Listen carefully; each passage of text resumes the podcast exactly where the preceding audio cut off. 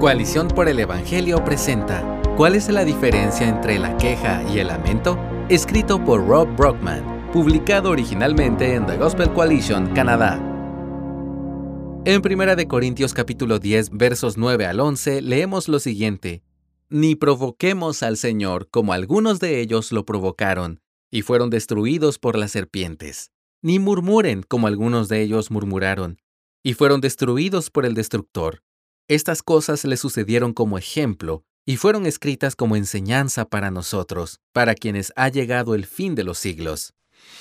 Mi esposa y yo perdimos a nuestro bebé recientemente.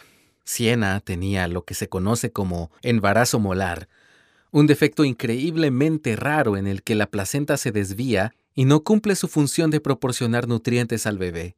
Cuando le hicieron la ecografía de las 13 semanas, yo estaba de viaje en ese momento, el técnico no pudo encontrar ningún latido. Estábamos devastados. Nuestro primer hijo se había ido. Donde esperábamos oír un latido, oímos un silencio ensordecedor. Pero entonces, por si fuera poco, los dos nos contagiamos de COVID dos días después de enterarnos de que habíamos perdido a nuestro bebé. No la versión de COVID con tos leve, sino la versión de cinco días de fiebre, tos, dolores de cabeza, escalofríos, agotamiento y dolor.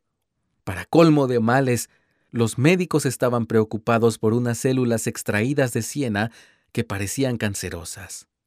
Una prueba tras otra. Un golpe desgarrador tras otro. Esto nos llevó a una larga temporada de lamento para Siena y para mí, pero especialmente para ella. Hubo momentos en los que sabíamos que nuestro hijo estaba con Jesús, pero no sentíamos que Jesús estuviera con nosotros. Todo tipo de pensamientos y emociones desalentadoras ocurren en el duelo y hubo momentos en los que sentimos, tal como expresa el salmista en el Salmo 88, 18, que solo teníamos amistad con las tinieblas. Es por eso precisamente que tenemos el lamento en la Biblia. El lamento puede ayudarnos a articular la soledad y la desesperación en tiempos de dolor, pero también nos mantiene aferrados a las verdades del carácter de Dios y su palabra. Durante esta temporada de lamento estaba leyendo 1 Corintios 10 en mis lecturas bíblicas diarias. En este texto, Pablo está explicando cómo la historia del antiguo Israel está destinada a instruirnos para que no sigamos sus pasos. A continuación, Pablo enumera varios ejemplos históricos de su desobediencia, y en cada ocasión dice que no debemos seguir ese ejemplo. Es interesante que uno de los ejemplos que Pablo presenta en el verso 10 de comportamientos que no debemos copiar es la murmuración de Israel. Esto me sorprendió, ya que me encontraba en una temporada de lamento. A menudo nos encontrábamos quejándonos de lo duro que era todo y de lo difícil que era esta temporada de prueba tras prueba. Compartimos a menudo cómo nos sentíamos abandonados por nuestro buen pastor y nos sentíamos expuestos a los lobos que acechan y gruñen. Esto me llevó a preguntarme, ¿cuándo el lamento se convierte en murmuración? Al leer la historia de Israel, ellos a menudo murmuraban contra Moisés y Aarón. En los momentos en que la comida escaseaba, la comodidad estaba ausente y el peligro parecía inminente. Israel lamentaba haber salido de Egipto. Escucha lo que dice Éxodo 14 del 11 al 12. Y dijeron a Moisés, ¿acaso no había sepulcros en Egipto para que nos sacaras a morir en el desierto? ¿Por qué nos has tratado de esta manera, sacándonos de Egipto? ¿No es esto lo que te dijimos en Egipto? Déjanos para que sirvamos a los egipcios porque mejor nos hubiera sido servir a los egipcios que morir en el desierto. Y Éxodo 16:3. Ojalá hubiéramos muerto a manos del Señor en la tierra de Egipto, cuando nos sentábamos junto a las ollas de carne, cuando comíamos pan hasta saciarnos, pues nos han traído a este desierto para matar de hambre a toda esta multitud. También en Números 14:3 leemos, ¿Por qué nos trae el Señor a esta tierra para caer a espada? Nuestras mujeres y nuestros hijos van a caer cautivos. ¿No sería mejor que nos volviéramos a Egipto? Las circunstancias desafiantes que encontraron en el desierto no los llevaron a confiar más en Dios, sino a una rebelión endurecida contra los propósitos de Dios. En su dolor proclamaron, no queremos a Dios, Queremos a Egipto. Aquí radica la diferencia entre el lamento y la queja.